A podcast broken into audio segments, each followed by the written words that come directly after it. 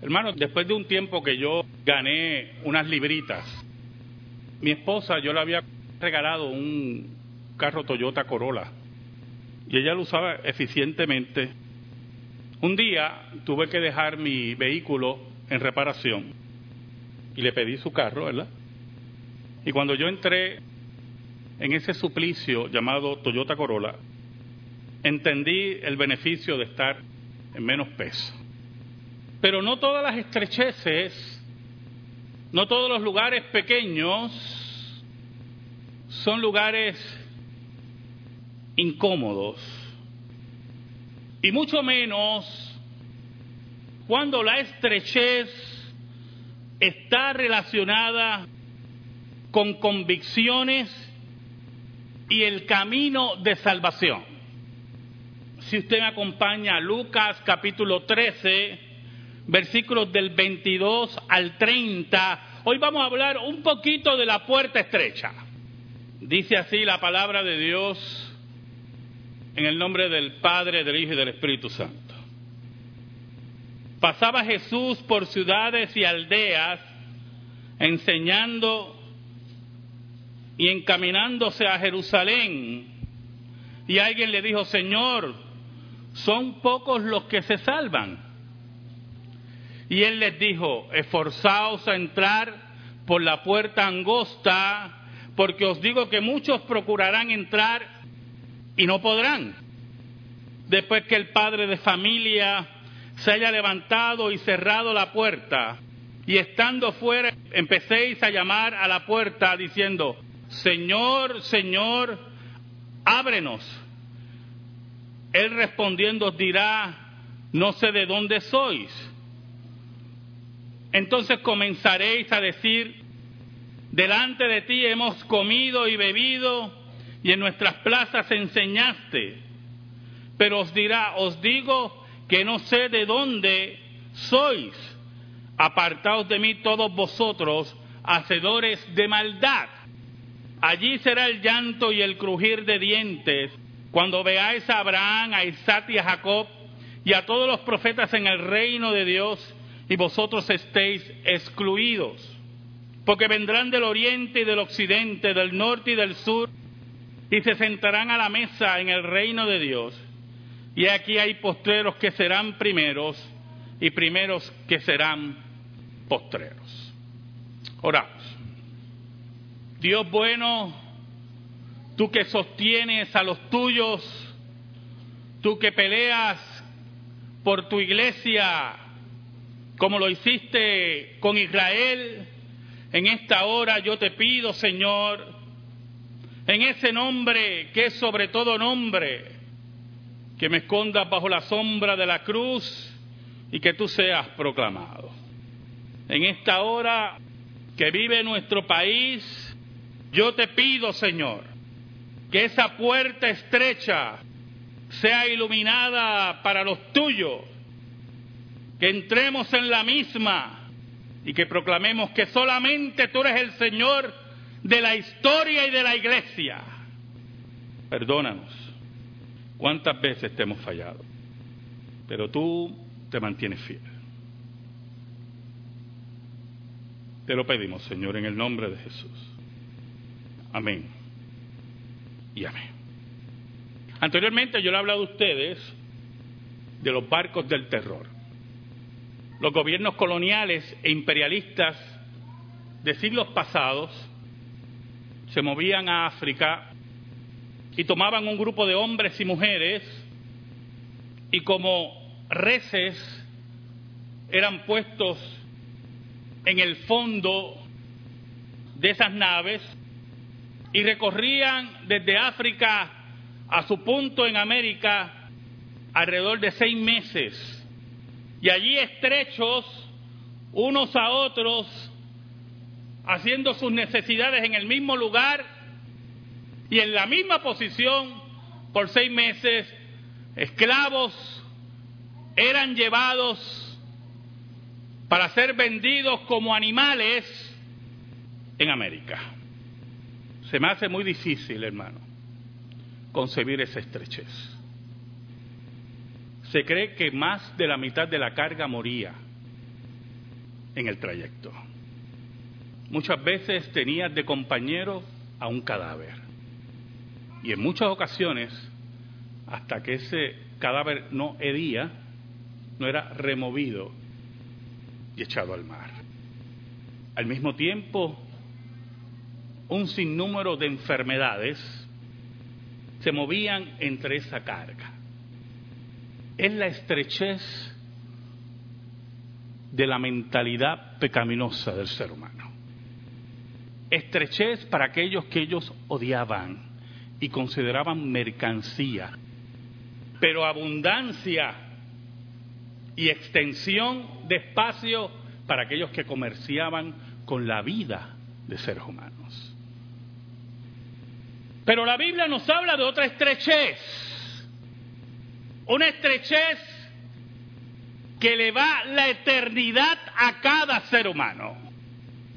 En el versículo 22, la Biblia nos dice, Lucas nos dice, el doctor Lucas, pasaba Jesús por ciudades y aldeas enseñando y encaminándose a Jerusalén.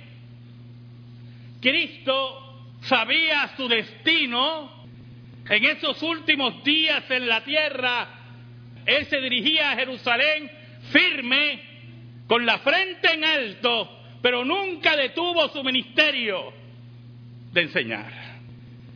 Iba a la estrechez de mente y de odio de los seres humanos, iba a la estrechez de oído del ser humano, iba a la mudez y a la ceguera de los perdidos, para entrar en sus brazos en sus manos y ser asesinado por ellos.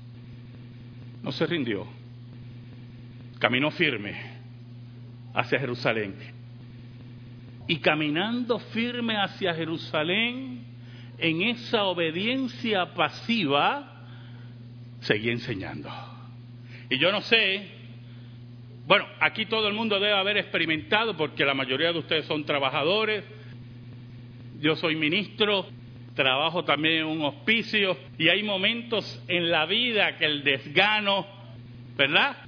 Por la turbulencia de la vida o por alguna enfermedad, no tenemos los ánimos ni para levantar la voz, algunos ni para salir de nuestras casas. Y Jesús, que sabía que iba a enfrentar el odio de los seres humanos y la estrechez profunda de su pecado, nunca se rindió y seguía enseñando.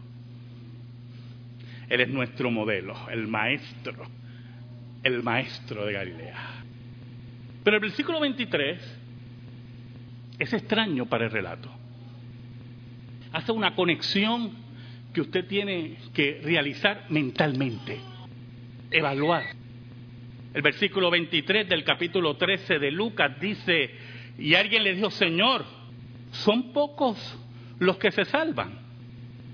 Y uno dice, ¿Y por qué viene esa pregunta en el ministerio de enseñanza de Jesús? Los rabinos, muchos rabinos enseñaban que a la postre, al final de los tiempos, todo Israel, todo Israel se iba a salvar. Y por lo tanto, eso estaba en cierta medida dentro del espíritu del judío que son el pueblo de Dios, que son los herederos de Abraham, y a la larga y a la postre Dios nos va a salvar. Pero había un problema con el mensaje de Jesús. El mensaje de Jesús no era que todo Israel se iba a salvar. El mensaje de Jesús era el de la puerta estrecha. El mensaje de Jesús era aquel que solamente teniendo relación con Él, una relación espiritual y verdadera con Él, es que tú podías salvarte. Que aquí no había herencia de sangre, que aquí no había herencia de salvación, solamente si tú aceptabas el enviado de Dios, es que podías salvarte. Y eso lo oían una y otra vez. Y entonces la pregunta, la pregunta era como hasta necesaria. Por eso se la acercan, ¿verdad? Lucas dice, alguien le dijo. Era una, como una pregunta necesaria. Caramba, Señor, nosotros vamos contigo por las aldeas enseñando y la mayoría de la gente te oye, pero no te sigue. Y tú dices que al final el que va a juzgar a todo el mundo eres tú. Porque es muy importante que usted vea el pensamiento escatológico de Jesús.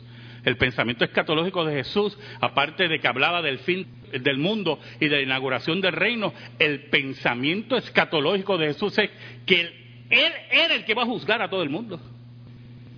Y yo quiero que usted siga mi idea y se ubique en Israel, en las calles polvorientas de Israel. Jesús caminaba por las calles polvorientas de Israel, por las diferentes aldeas y decía, yo soy que lo voy a juzgar a ustedes. Entonces la pregunta era, entonces, poca gente se salva. Y le preguntan, Señor, son pocos los que se salvan. Hermanos, si ustedes entendieran el privilegio de estar sentados ahí, si yo entendiera la magnitud de yo estar acá arriba. Es interesante la contestación de Jesús, porque Jesús no contesta directamente. Usted espera con esa pregunta, ¿verdad? Un sí o un no. Mire lo que dice en el versículo 24. Esforzaos a entrar por la puerta angosta, la puerta estrecha, porque os digo que muchos procurarán entrar y no podrán. Y es un versículo con mucho peso, con mucho peso, porque tiene dos vertientes. Número uno, Jesús nos exhorta a entrar por la puerta angosta, que nos esforcemos a entrar por la puerta angosta. Si usted va conmigo a Filipenses, quiero que me acompañe a Filipenses, Filipenses capítulo 2, versículos 12 y 13. Mire cómo dice el apóstol Pablo a la iglesia de Filipo. Por tanto, amados míos, como siempre habéis obedecido, no como en mi presencia solamente, ¿verdad? Porque había gente que solamente en su presencia obedecían. Llegaba Pablo y se convertían en la gente más obediente, como si Pablo fuera bruto o tonto. ¿Oyó? Y por eso Pablo manda esa cartita, no porque yo esté presente, porque yo sé quiénes son, sino mucho más ahora en mi ausencia, ocupaos en vuestra salvación con temor y temblor. Pero mira el versículo 13, porque todo esto es por gracia, porque Dios es el que en vosotros produce porque Dios es el que en vosotros produce así el querer como el hacer por su buena voluntad.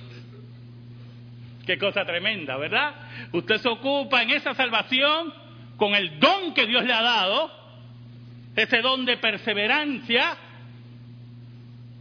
ese don de mirar siempre a la cruz, de mirar su palabra y ser obediente, y procura entrar en la puerta estrecha en la puerta angosta. Pero la otra vertiente es la peligrosa. Porque os digo que muchos procurarán entrar y no podrán. Muchos querrán entrar en el camino de Jesús con sus condiciones. Ah, yo quiero estar allí, pero... Y le ponen condiciones a Dios. A mí me gustaría estar, pero Oye, qué bonita el pero. Y procuran entrar y no pueden. Y algunos quieren estar y están, pero no crecen. Se mueren. Porque ponen sus condiciones en la vida cristiana. Y ponen sus deseos en el camino del creyente. Y no obedecen a la voz de Dios que está en su palabra en teología reformada, enseñamos que en la vida del creyente tiene que haber una cooperación entre el Espíritu Santo y el creyente, en la vida de santidad, en la vida de crecer. Pero ¿qué significa cooperación desde el punto de vista bíblico? Porque usted no puede aportar nada, y lo he dicho muchas veces en diferentes sermones es que su corazón y su vida esté disponible a las órdenes del rey. Y las órdenes del rey están aquí. Están en su palabra. Por eso muchos procurarán entrar y no podrán. El versículo 25 y 26 es duro.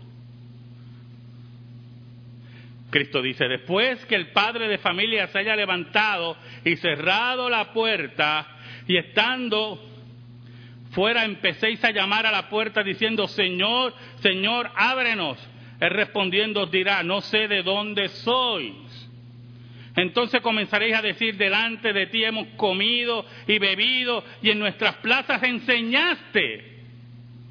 Mire qué interesante, hermano. ¿Cuántas veces hemos oído esta imagen? Es una imagen de escuela dominical para niños. Tan importante enseñar imágenes a los niños en la escuela dominical. Imágenes bíblicas, de las historias bíblicas. Una regla de pedagogía eh, básica.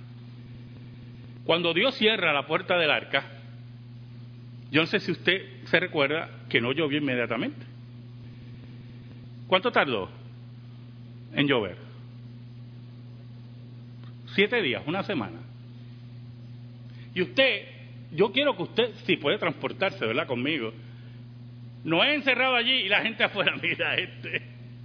Ya lleva tres días allí. Debe haber sido un chiste tremendo. Y cuando cayó la primera gota, vino inmediatamente la preocupación. Y los que se burlaron de Noé y de sus hijos empezaron a tocar a la puerta.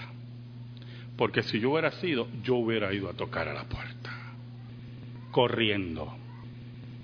Y Cristo dice que va a llegar un día que el padre de familia se va a levantar. Eso es una imagen tremenda, ¿oyó? Una imagen tremenda. ¿Sabe por qué? Porque muchas veces mi padre y mi madre me corrigieron sentados.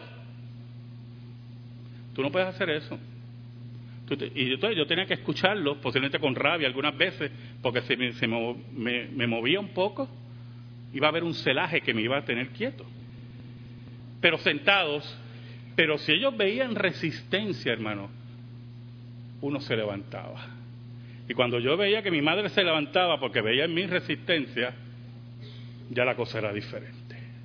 Y cuando la Biblia dice que cuando el padre de familia se haya levantado, que ya la hora de las advertencias que terminaron, se acabaron, dice, y cerrado la puerta y estando fuera empecéis a llamar a la puerta diciendo, Señor, Señor. Y qué interesante ese título, Señor, Señor. ¿Por qué nosotros le llamamos a Jesús Señor? Del punto de vista de relación de salvación. Porque nosotros somos sus esclavos. No, no me malinterprete, no me malinterpreto. No me gusta la traducción de Reina Valera. Siervos. Se pierde. El original dice esclavo. Nosotros somos esclavos de Cristo. Y de momento reconocemos que somos esclavos y empezamos a tocar, Señor, Señor, en nuestra desesperación, en aquellos que no querían entrar en la puerta angosta. Señor, Señor, ábrenos. ¿Sabe lo que significa abrir la puerta? Significa lo que ocurre en nuestro país. lo que empezó posiblemente con Tío Nobel. Y usted dirá, con Tío Nobel sí, el ganador y el casi ganador. No habían perdedores, era el ganador y el casi ganador. Es el cambio de lenguaje, es el doblez de carácter. Por cierto, no me caía muy bien Tío Nobel. Anota el, el. Y lo puedo decir por internet porque ya no está con nosotros. La respuesta de Jesús, la respuesta del padre de familia, hermano, de la cabeza de la familia de Dios, es número uno, una ubicación geográfica. No sé de dónde sois. Y uno dice, ¿por qué esa expresión geográfica? No sé de dónde soy. Porque solamente hay dos lugares, la puerta estrecha y la puerta ancha. Y si no estás en la puerta estrecha, yo no sé. Porque de aquí tú no eres. Es la contestación de Jesús a la pregunta, ¿son pocos los que se salvan? Sí, son pocos los que se salvan. Porque yo no conozco, nunca he conocido a los que se esforzaron con sus condiciones. Nunca los conozco. No sé de dónde son. Entonces, el versículo 26 nos habla de la contestación humana, de esa insistencia si, puedo, en Puerto Rico lo conocemos muy bien, de esa insistencia, en, en Latinoamérica le llaman la palanca, ¿verdad? La insistencia de la pala. Cuando pedimos trabajo, ¿tú tienes una pala allí? Oiga, esa insistencia no es puertorriqueña, viene ya. Oiga, y, y, el versículo 25, entonces comenzaría a decir, delante de ti hemos comido y bebido. Mira, estuvimos contigo. Y en nuestras plazas enseñaste, interesante ese término de propiedad. En nuestras plazas enseñaste. ¿Cómo que no sabe dónde venimos? ¿Cómo tú nos dices eso? Si comimos y bebimos contigo y en nuestras plazas enseñaste. Es como decirle al Señor, Señor, pero ¿cómo es posible si el pastor visitaba mi casa? Oiga, y esos días de la reforma yo no me los perdía. El versículo 27 es interesante porque Jesús nos está enseñando que Él no va a dar explicaciones. Cuando Él termina el Sermón del Monte, esto es un paralelo al, fin del Sermón del Monte, no todo el que me diga Señor, Señor entrará al reino de los cielos. Y, lo digo porque mi esposa me estaba mencionando un relato que Melvin me, dijo ayer de una iglesia que, se da a conocer en los Estados Unidos, creo que en Texas, Melvin. Una iglesia que se da a conocer en Texas porque tiene un artista en la iglesia. Y la iglesia se presenta el pastor y el artista, porque yo no puedo creer una cosa así. Es como yo decir por radio, hermano, visita nuestra iglesia donde va Chucho Avellanet, algo así. Oiga, y van siete mil personas a esa iglesia. No todo el que me diga Señor, Señor entrará en el reino de los cielos. En aquel día me dirán, Señor, en tu nombre echamos fuera demonios, sanamos muchos enfermos, nunca os conocí. Porque no estaban en el camino estrecho, no habían entrado por la puerta estrecha. Por eso en el versículo 27 Jesús no da explicaciones, pero dirá, os digo que no sé de dónde sois. ¿Quién son ustedes? Apartaos de mí todos vosotros, hacedores de maldad. ¿Y por qué Jesús pone ese sello de hacedores de maldad? Hermano, escúcheme. Cantamos un himno hermoso al Dios de Abraham Lor. Y es un himno basado en la escritura, como deben ser los himnos. Y nos dice ese himno, que su ley esté escrita en todos los corazones, como nos dice Romanos, ¿verdad que sí? Todo aquel que le da la espalda a la ley de Dios y pone condiciones a la ley de Dios o le busca atajos a la ley de Dios para darle cabida a su pecaminosidad, quiero que sepa que es un hacedor de maldad. Todo aquel que le puso condiciones a Dios es un hacedor de maldad. Jesús enseñaba sin condiciones. Todo aquel que me recibe a mí, decía Jesús, recibe al Padre que me envió. Mira qué cosa interesante. Pero también decía, todo aquel que desecha al Hijo, desecha al Padre. Aquí no había ningún atajo. Era la puerta estrecha del mensaje de Jesús. Pero añade, y entonces Jesús se va al mensaje escatológico. En el versículo 28 y 29 dice, allí será el llanto y el crujir de dientes. El, interesante la imagen en griego, ese llanto incontrolable, ¿verdad? Ese llanto que no encuentra consuelo, ese llanto de desesperación, es la imagen que quiere transmitir Jesús. Cuando dice crujir de dientes, es también, hermanos, la rabia, el odio profundo de que sus condiciones no fueron aceptadas. Y añade, cuando veáis a Abraham, a Isaac y a Jacob y a todos los profetas en el reino de Dios y vosotros estéis excluidos, uh, ¿qué le está diciendo Jesús a Israel? Su herencia aquí no cabe. Aquí no se ha patentizado nada con su sangre. Aquí es seguir a Jesús la sangre de herencia aquí no tiene ninguna validez. Y cuando ustedes se vean excluidos, como dicen otros mensajes, la parábola de la gran cena, donde dice que los hijos del reino estarán fuera. En ese día comprenderemos, pero será tarde. En el versículo 29 Jesús nos dice, porque vendrán del oriente y del occidente, del norte y del sur, y se sentarán a la mesa en el reino de Dios.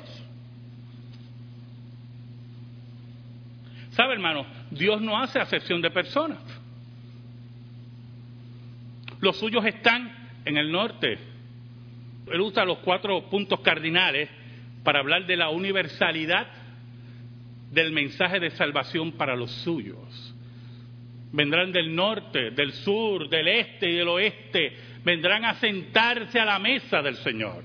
Esos que tomaron el camino angosto, el camino difícil de la fe, el camino del rechazo al pecado y afirmar la ley de Dios, el camino de abrazar a Cristo por el poder del Espíritu de Dios en ellos. Se sentarán a la mesa en el reino de Dios, en el gran banquete que nos hablan los profetas. En el gran banquete, como dije al principio, que el rabinismo en unas áreas enseñaba que era solo para Israel. Por eso en el versículo 30 Jesús nos dice, concluyendo este este mensaje del maestro. Y aquí hay postreros que serán primeros y primeros que serán postreros. Oh, Jesús advierte, hermano. Jesús advierte a Israel y nos advierte en el día de hoy. Ese gentil que Israel creía que tomaría los asientos postreros, van a tomar los asientos primeros y aquellos que se creían primero estarán en los postreros. Es la sorpresa para aquellos que ponen condiciones de estar en la puerta y en el camino estrecho. Y es la alegría para aquellos que aceptan que son esclavos de Cristo. ¿Saben, hermano? Cuando yo terminé de recorrer lo que iba a hacer con el carro de mi esposa, yo salí de ese carro y le dije, yo no sé cómo tú puedes estar en ese carro. Pero si ustedes la miran, ella puede estar.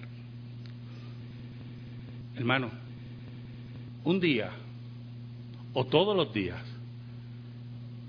en la puerta y en el camino que estamos, cada día se va a tornar más estrecha.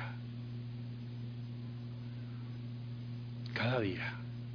Y posiblemente estés como estaban los esclavos hacia América posiblemente en una sola posición, recibiendo la burla, recibiendo, hermanos, el hedor del rechazo a Dios de los que te rodean. Oh, hermano, si estás en esa posición, si estás en esa estrechez, es que eres esclavo de Cristo estás en las primeras filas. Amén. Gracias te damos, Señor, en esta hora por tu palabra eterna. Y te pedimos, Señor, Dios verdadero, esta palabra llegue al corazón de tu pueblo.